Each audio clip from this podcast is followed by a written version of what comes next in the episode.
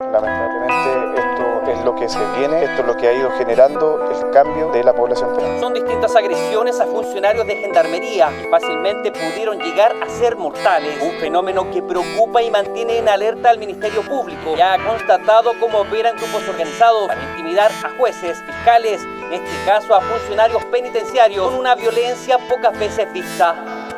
La madrugada del lunes pasado, dos funcionarios de gendarmería caminaban por una calle de Puente Alto junto al hijo de uno de ellos, un adolescente de 13 años, cuando fueron abordados por dos personas armadas que inmediatamente abrieron fuego sobre ellos. Resultaron heridos en sus piernas y uno de ellos, que estuvo en riesgo vital, en sus testículos. Los uniformados declararon más tarde que reconocieron a sus atacantes, dos delincuentes que habían estado presos. Entre las líneas investigativas que maneja la Fiscalía Sur está que el ataque haya sido organizado desde un centro penitenciario. Aunque hasta ahora sea una de las tesis en esa investigación, el episodio revalidó una demanda que los gendarmes vienen levantando desde hace tiempo, el de una mayor seguridad y protección para hacer su trabajo en un país donde el crimen organizado se ha transformado en pocos años en uno de los mayores desafíos del país. Los datos dados a conocer por la institución son claros en tres años, más de 2.000 funcionarios han sido víctimas de amenazas que han afectado incluso a la dirección general de la institución.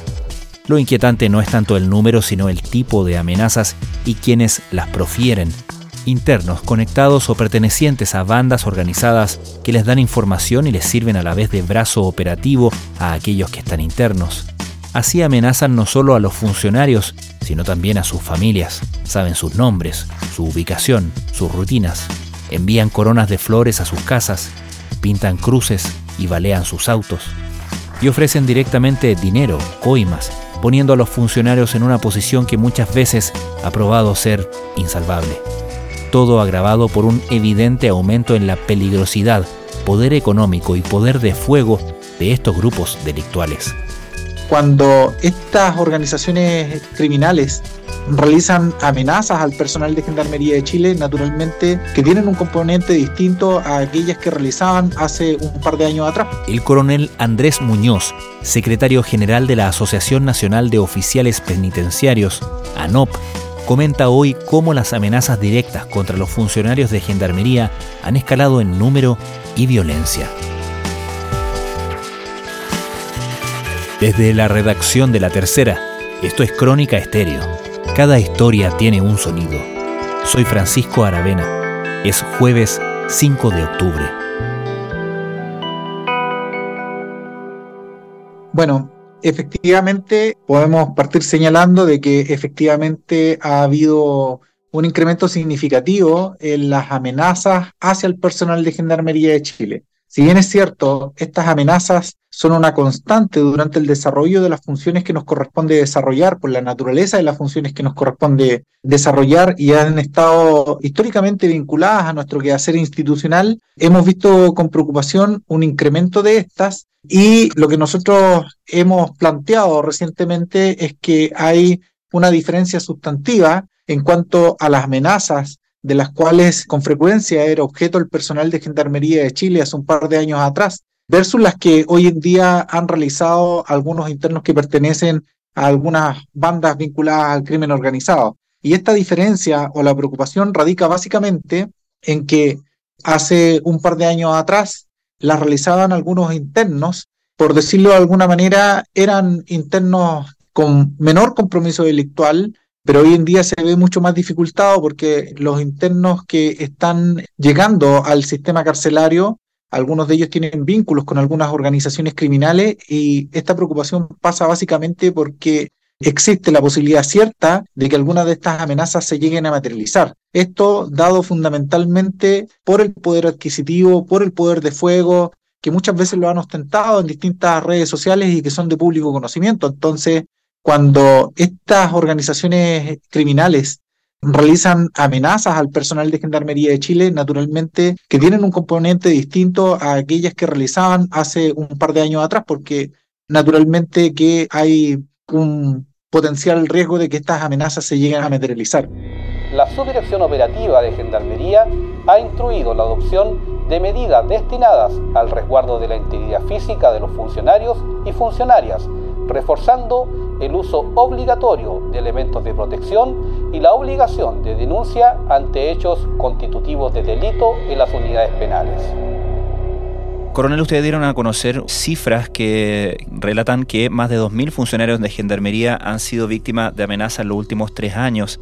Quería preguntarle y en lo posible pedirle ejemplo sobre también la naturaleza eh, o tipos de amenazas que reciben frecuentemente los gendarmes y si se ha notado también un cambio en eso bueno, estos datos fueron proporcionados por la propia institución. De hecho, en el mes de julio del año 2022 fue el propio director nacional de Gendarmería de Chile quien asistió a una comisión que investigaba algunos hechos en el Congreso Nacional donde relataba que varios de nuestros funcionarios habían sido objeto de distintas amenazas y algunas de ellas consistían en, por ejemplo, que pintaban cruces iban y les dejaban coronas de flores sobre sus vehículos y hay otras un poco más complejas de las cuales hemos tomado conocimiento particularmente en la denominada macrozona sur, en donde algunos de quienes han desempeñado cargos de jefaturas, ya sea de los establecimientos penales o quienes han ostentado el cargo de director regional, han sido objetos de amenazas que han trascendido la esfera del ámbito profesional e inclusive le han hecho extensivas estas amenazas a sus grupos familiares. Es así que también es de público conocimiento que mm, a través de distintas redes sociales, aquellas organizaciones vinculadas a estos grupos terroristas en esta zona que han vertido distintas amenazas en contra de las jefaturas de establecimiento y inclusive en, en algunos de estos lugares la autoridad ha debido disponer de custodia policial. El caso más grave también se grafica en el caso de quien ostentara el cargo de director regional, a quienes luego de una serie de amenazas le quemaron una propiedad en la región de la Araucanía. Hmm. Entre disparos y palos, así liberaron a los tres gendarmes secuestrados por reos del módulo especial para comuneros mapuche de la cárcel de Angol. Tras contar a los presos, los tres gendarmes fueron encerrados en esta reja, los golpearon y amenazaron con estos palines. Fuera de cámara, Gendarmería confirmó que estaban autorizados para tenerlos dentro de la cárcel porque son un elemento tradicional. Coronel, ¿cuál es el conducto regular que debe seguir un funcionario de Gendarmería cuando es blanco de este tipo de amenazas? Bueno, en el caso del personal de servicio, que durante el ejercicio de sus funciones o esta sea en la vía pública es objeto de amenazas por parte de estas organizaciones criminales, el conducto regular es dar cuenta a su jefatura inmediata, dependiendo de dónde ocurra, a las jefaturas de unidades nos corresponde acoger esta denuncia, tramitarla y canalizar los antecedentes al Ministerio Público.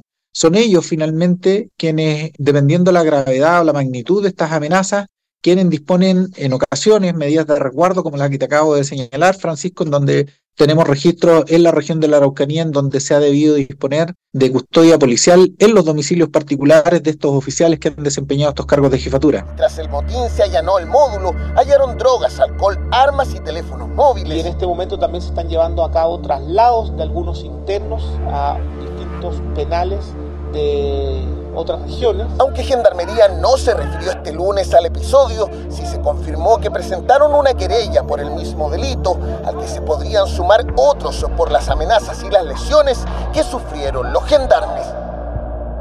Me imagino en todo caso que aquellos recursos de, por ejemplo, poner eh, protección policial para las familias son limitados en el tiempo y limitados también en su capacidad física, en su capacidad operativa, ¿no?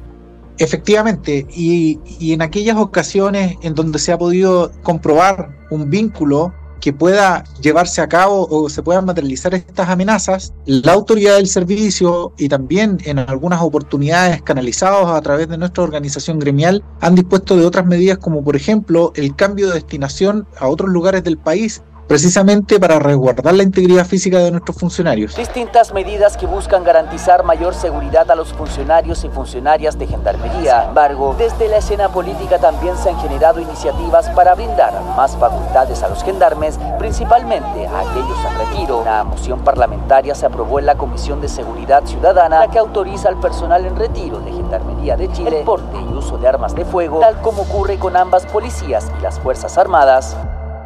La protección por parte de la institución a los trabajadores, a los funcionarios de gendarmería, ha ido a la par con el nivel, el grado de amenaza y peligrosidad de estas mismas? Lo que ocurre es que la autoridad eh, va evaluando caso a caso, digamos, y de acuerdo al mérito de la prueba y los antecedentes que se reúnan en torno al caso, y en aquellas oportunidades donde se ha podido determinar que hay antecedentes suficientes para poder acreditar que efectivamente se puede perpetrar alguna de estas amenazas en contra del personal de servicio, se han adoptado algunas medidas como las que te acabo de señalar. Vale decir, se ha dispuesto el cambio de destinación y han pasado a desempeñar funciones en otros establecimientos en el territorio nacional.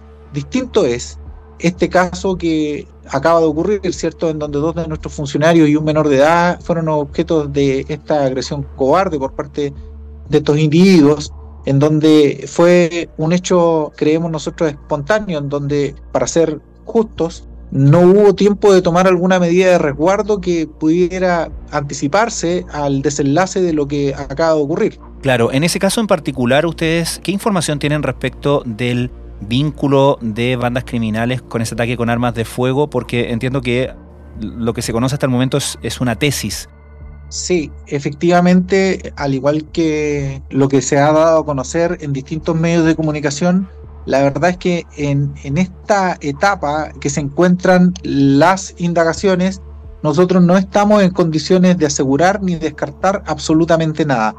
Lo único cierto es que ambos funcionarios reconocieron a quienes protagonizaron estos hechos como personas que habían pasado con anterioridad por el sistema carcelario entonces, eh, desde ese punto de vista, pudiese eh, revestir algún componente especial que da cuenta de que efectivamente pudiera tratarse de una suerte de represalia o de una acción derechamente para intentar amedrentar al personal de servicio. Agresiones con golpes de puño, agresiones con estoques, han ido a amenazarlo a sus domicilios en donde ellos han tenido que salir arrancando con su familia. Para los propios funcionarios, el cambio en el tipo de delincuentes, la presencia de carteles criminales internacionales al interior de las cárceles incrementó el temor y las amenazas, incluso traspasó los muros. Han sido abordados por familiares de los internos que están recluidos y también por internos que ya hicieron egreso de las unidades penales, amenazándolos con armas de fuego han rayado vehículos, robo de vehículos, amenazas en vehículos que van pasando. Obviamente eso es una preocupación que, que tenemos a diario y que enfrentamos de la mejor manera posible. Hemos hecho las denuncias correspondientes. Estás escuchando Crónica Estéreo, el podcast diario de la tercera. Hoy, el coronel Andrés Muñoz, secretario general de la Asociación Nacional de Oficiales Penitenciarios, ANOP, habla de cómo las amenazas contra los gendarmes han llegado a otro nivel con la irrupción del crimen organizado.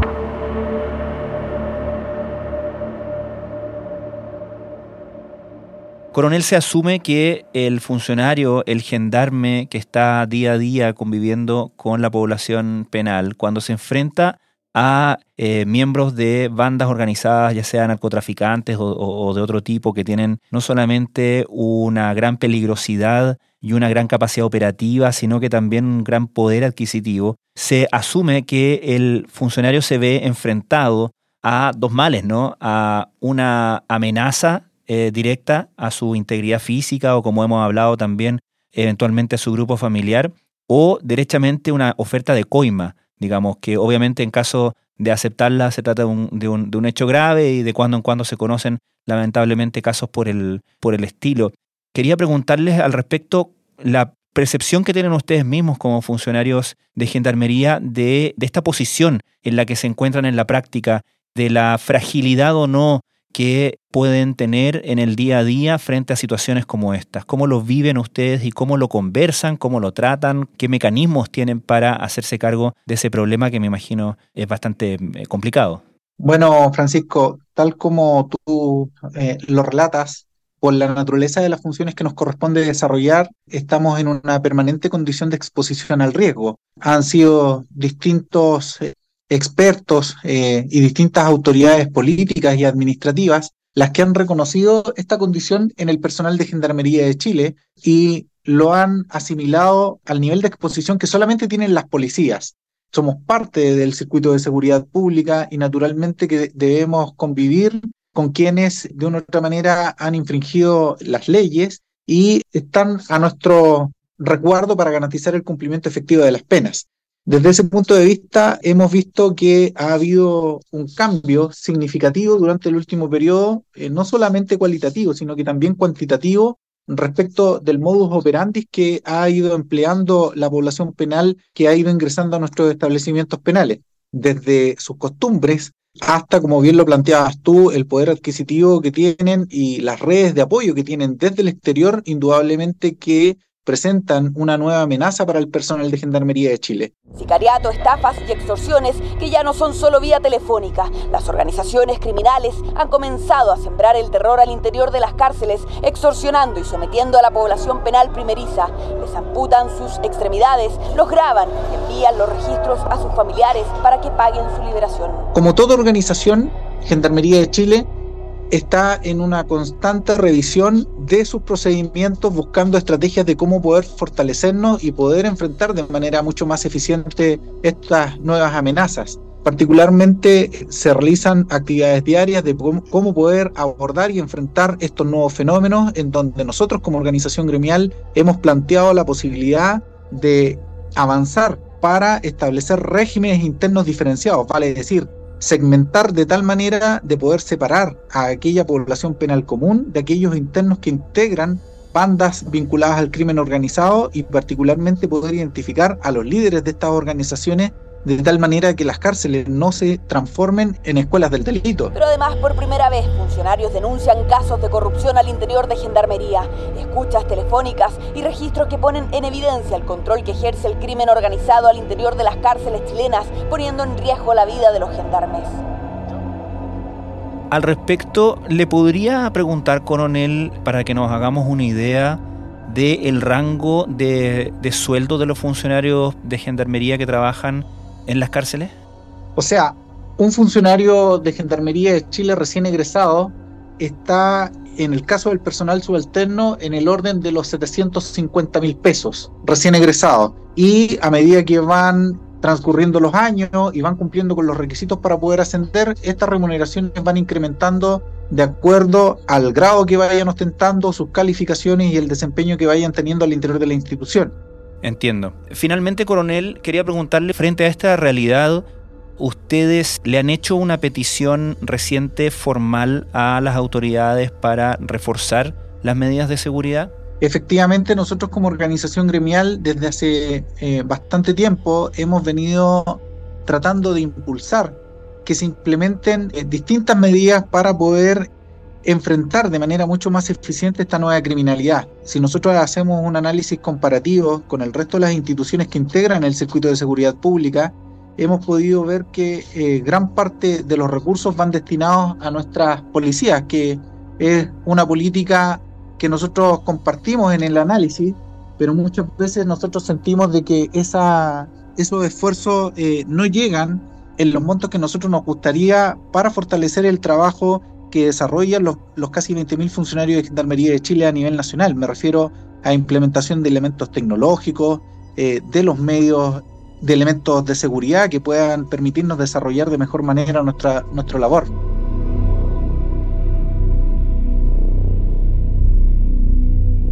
Coronel Andrés Muñoz, muchísimas gracias por esta conversación. Por nada, Francisco. Muy buenas tardes.